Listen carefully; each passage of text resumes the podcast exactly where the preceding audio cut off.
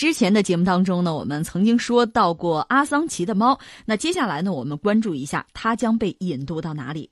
四月十五号，英国《卫报》刊登了厄瓜多尔总统莫雷诺的电子邮件采访内容。在采访当中，莫雷诺指责阿桑奇在厄瓜多尔大使馆寻求政治避难后，将大使馆变成了间谍中心。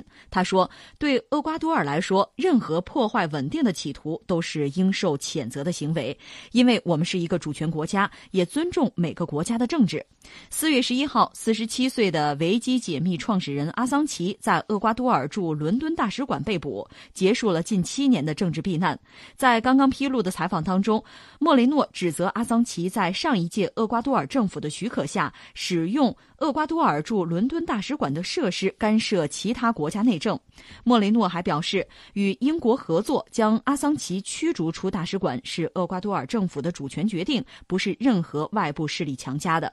莫雷诺还声称，他得到了英国方面关于阿桑奇可能被引渡到第三国的书面保证，说对于我们来说，最需要保护的是生命权。因此，我们就阿桑奇被引渡到第三国时可能遭受的酷刑、虐待或死刑的问题，与英国进行了磋商。英国政府提供了书面保证称，如果有引渡请求的话，他们将不会被引渡到可能遭受到以上情况的任何国家。事实上，目前各方对于阿桑奇到底将被引渡到哪里众说纷纭。继续关注阿桑奇的命运嘛？但实际上，目前绝大多数人是无从判断他的未来是怎么样的。我们大概扫描一下这个事情啊。截止到目前，英国警方可能比较，我们加个引号，用什么词儿？网上叫耿直啊，就是说了实话，说的是美国要求的，和美国有关。呃，特朗普那边更逗。之前他曾经上百次的表扬维基解密，干得好啊，做得对啊。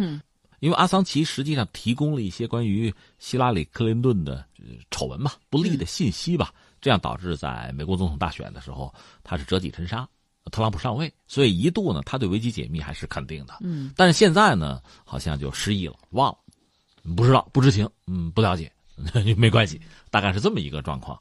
呃，这是他。然后呢，阿桑奇的父母分别发生，因为他们早就离异了嘛。他妈妈就质问特蕾莎梅说：“我儿子怎么能和那些人关在一起，弄到监狱里去？旁边都是些什么人？就是那个刑事犯罪的一一些坏人吧？那岂不我孩子有生命危险呀？”嗯，他父亲就说：“你要引渡，要不弄到澳大利亚吧？”就回祖国吧，是吧？嗯，他状态比我还差呢，现在就这么一个状况。因为你看，四十七岁，看着跟老头似的，头发胡子都白了，留着胡子呢，是这么个状况。至于厄瓜多尔，现在呢，国内也出现了就是政治上的博弈吧。因为前总统就指责现总统那个叛徒，是吧？拉美最大的叛徒。另外还有消息说，这是我们之前节目也说过嘛，是不是国际货币基金组织有一大笔贷款，四十多个亿？实际上，厄瓜多尔还欠美国的钱呢。是不是有什么幕后的交易？前总统就指责现总统，你肯定是因为这些东西出卖了朋友，把厄瓜多尔钉在历史的耻辱柱上了。而现总统说：“那胡说八道，那是传言，没那些事儿啊。我们现在讲究的是法律啊，正义，就讲这个东西。”呃，这是我们说目前这个状况。甚至厄瓜多尔还在指责阿桑奇那只猫，因为他养了一只长得挺怪异的，反正不难看哈，一只小猫。说那个猫呢，在大使馆里到处走动，是不是就是间谍？嗯啊，是不是窃取情报？当然，这个全球范围内很多网友在嘲讽嘲讽厄瓜多尔的政府。反正这事儿你也你也脱不了干系了。从某种意义上讲，支持阿桑奇的人肯定认为幕后有交易，是你们把他把我们的偶像给出卖了。那厄瓜多尔因此也在全球范围内吧，在这个舆论场上恐怕也比较被动。呃，美国目前没有特别明确的态度，但是显然要求引渡是必然的。这是美国啊，另外英国国内呢也开始出现分歧，嗯，有的说要不咱把他引渡给谁啊？给瑞典吧，因为瑞典曾经提出过不是强暴吗？说强奸罪嘛，性侵啊，起诉过阿桑奇，但是后来撤销了，嗯，这个事情很有意思。到现在我们看瑞典似乎还是蒙在鼓里，还晕着呢，不知道。我们以前讲过阿桑奇的这个经历，他有一次去瑞典开会，结果就被指性侵，然后瑞典方面就起诉他，甚至发出这个通缉令。后来他因此就是跑嘛，逃啊，逃到这个伦敦，结果就跑到厄瓜多尔驻英国的使馆。但是后来，瑞典方面可能撤销了这个指控。我们也讲过啊，瑞典这个国家理论上在西方讲叫性自由，在性自由的背景下，如果是指控性侵的话，那绝对是重罪。我把这话先放在这儿，为什么呢？因为现在涉及到如果引渡阿桑奇的话，瑞典方面没有明确的提出来这个这个案子，咱还还拿出来还诉他一下嘛。另外，如果你不诉的话，可能到二零二零年差不多这个就时限就到了，你就没有办法再诉他了。你如果诉他的话，理论上是可以提出引渡的。但是瑞典到现在也没想明白这事儿，咱还提不提啊？引不引渡没有？但英国方面说。就是有一些政客、一些议员说，要不咱们引渡给瑞典吧？人家都没有提要求，这边就主动想给瑞典。嗯，至于阿桑奇本人的态度，我是不去美国呀。我去美国，我估计他们得弄死我。嗯，凶多吉少，凶多吉少，他们会有报复我。这很有意思。刚才我们讲了，如果他真的被引渡到瑞典，按说是重罪。但即使这样，我也不去美国。这是阿桑奇的态度。另外，就让我想起，就是北欧确实它比较独特吧。你看那个，这说到挪威，大家还记得我们以前聊过那个布雷维克，他曾经制造过一个大规模的枪击案件，杀死几十号人啊。他呢，在监狱里过的是叫倍儿爽。他甚至还修了大学的课程，还有大学录取他。他曾经绝食，为什么呢？因为游戏机没给升级。他那小日子过得太舒服了。如果这样重罪多判几年的话，阿桑奇在瑞典的话，如果也类似的待遇的话，那恐怕是可以接受。但是到美国就不好讲。虽然美国按目前算判不了几年，可是你进去之后还不一定出得来，因为监狱管理或者什么原因莫名其妙死掉，这不是没有可能。所以阿桑奇是不愿意去。至于说能不能去澳大利亚呢？嗯，他的父亲。至少是这个态度，但是澳大利亚恐怕也没有特别明确的和美国叫板，或者说是抢美国风头的意思吧。因为毕竟也是五眼联盟的。你看，澳大利亚追随美国，在态度上还是极为积极，所以在这个事上估计不会和美国去叫板。嗯，翻回来说，英国呢，在历史上讲，也不是所有美国的要求英国都满足，就是涉及到引渡啊，嗯，有几个案例，几个大概不超过十个，就是美国要求引渡，英国居然就。就违拗了美国的意志。你比如说，有黑客，有黑客曾经潜入过美国政府的网站，这美国就说这人抓住，抓住引渡过来。英国方面就说他有病，啊，不能引渡。而那哥们儿说，我去美国政府网站，我主要是看看那个飞碟 UFO 的事儿，别的我不感兴趣。反正稀里糊涂的没有引渡。但是阿桑奇确实太特殊，嗯，他拿到的就说美国人的机密。那恐怕是几十万、上百份的这个情报。对，那您说俄罗斯呢？俄罗斯有没有可能会接着阿桑奇？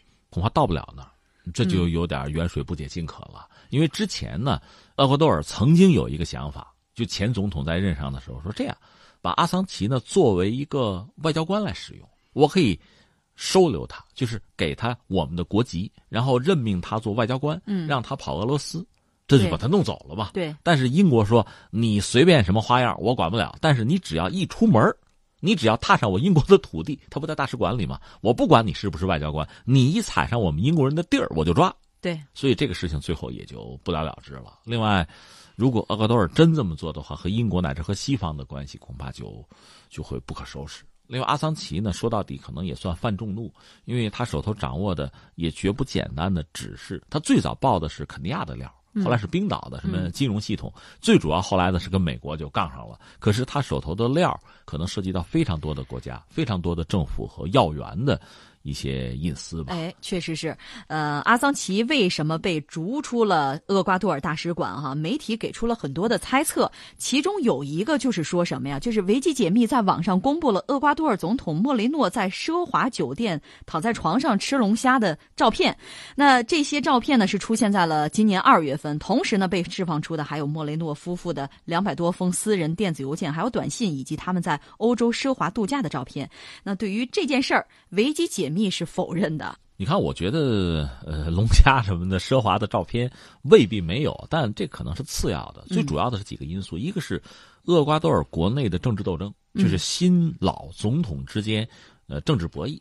所以老总统做的事情，新总统推翻；那么新总统做的事情，老总统否定。嗯，这个可能意料之中，正常。你看奥巴马和特朗普之间也类似这样的关系哈。然后，厄瓜多尔确实也要考虑，一个是外债。欠美国的债，另外呢，全球的油价降低之后，它的经济现在拎不起来了。嗯嗯，甚至有人说是要走委内瑞拉的老路吧，倒不是说出现别的问题，不是说和美国对着干，而是通货膨胀。嗯，这就受不了。所以怎么办？能不能想办法纾困？你比如国际货币基金组织给个四十多亿贷款，行不行？这个可能是有幕后交易，至少老总统是这么指认的。新总统承不承认呢？这咱看就是了。那钱到不到账，咱们等着瞧就是了。嗯，在这个前提之下，那新总统在讲什么呢？其实也说了，你爆我们的料，这我不能容忍啊。另外呢，就是他认为阿桑奇在厄瓜多尔的大使馆里面，如果你老老实实待着，是吧？那也就罢了。实际上你在干预他国的内政。你这么说倒也不是不对，因为你想，当年美国大选的时候，希拉里翻身落马，嗯，那就是阿桑奇说：“你等着我的，今天晚上我爆料。”嗯，你可以说他干预美国的内政，你可以这么讲，他确实爆料，爆料的结果肯定对希拉里不利，这样他就就搞不上总统了。所以你如果说俄罗斯是不是干涉美国大选，你拿不出像样的证据，阿桑奇这真是有证据，这料是铁的。所以从这个角度来讲呢，厄瓜多尔就咬定说：“你利用我这个使馆，你去干涉他国内政，我这锅我背不起，确实背不起。”也有这么一说。那说到底呢，一个是阿桑奇的这个作为吧。之前我们也评论过，我们很难在今天这个时代很难简单的讲你喜欢不喜欢、支持不支持。从个人立场、个人态度上讲，你可以有一个选择，但实际上你说他对这个世界。对全球秩序的影响是积极的更多还是消极的更多？我只能说它破坏的更多，但是建立的恐怕也也没什么，是这么一个状况。他倒是私下，现在主要是私下了美国的遮羞布，嗯，尤其就是我讲的在伊拉克，就是射杀平民啊，包括这个路透的记者，那确实是非常令人震惊的啊。而且昨天我们也聊，那你说是不是有关的法庭、国际法庭能够？查查美国这事儿，呃，美国不让，美国不让，国际法庭就算了，这个确实让人真的是难以接受。所以从这个角度讲，阿桑奇他所做的这一切，对于维护国际上的某种虽然说某些政府都不肯承认的正义，或者给某些政府施加压力，哈，呃，也许还有一定的作用。但是目前看来呢，恐怕也就戛然而止了。他一旦被抓之后，危机解密能不能正常的运行，或者还是进入一个冬眠期？咱们只能走着看，反正目前还在发生。但我们要说呢，和阿桑奇持有同样的理念、同样世界观的人，嗯，倒还不少。就是他的支持者，呃，确实不少。他们也会施加一定的压力。呃，至于美国方面最后引渡能不能成真，我觉得可能性其实比较大。关键是之后美国人怎么对待阿桑奇。如果阿桑奇真的有什么不测的话，那美国的声誉恐怕就就会再一次的下跌。嗯，顺便我们可以再来关注一下阿桑奇的猫哈，这只猫被叫做什么使馆猫。阿桑奇被捕之后呢，很多网友也关心他养的猫的下落到底怎么样了。那日前呢，维基解密在社交媒体上公布了使馆猫在看阿桑奇新闻的视频。那在视频当中啊，这只猫看起来还是相当健康的，它坐在屏幕前方，而屏幕当中。正在播放阿桑奇被捕的画面，那很多网友得知了使馆猫没有啥问题哈，纷纷表示还是很欣慰的。有些网友就认为说，猫咪看起来似乎是在等待着主人回来，但是也有人觉着它看起来压根儿就不在乎主人，跟自己家的猫差不多。啊，差不多。猫这种动物有相当的智商，但是养猫的人一般都自称叫什么铲屎官或者叫猫奴。嗯，那意思就是说，猫是以主人的身份出现的。而且现在，科学家证实了这一点，就是说，猫是能听懂你喊它名字的。嗯，但如果它不回应，那就是它不想回应，不想理你。哎。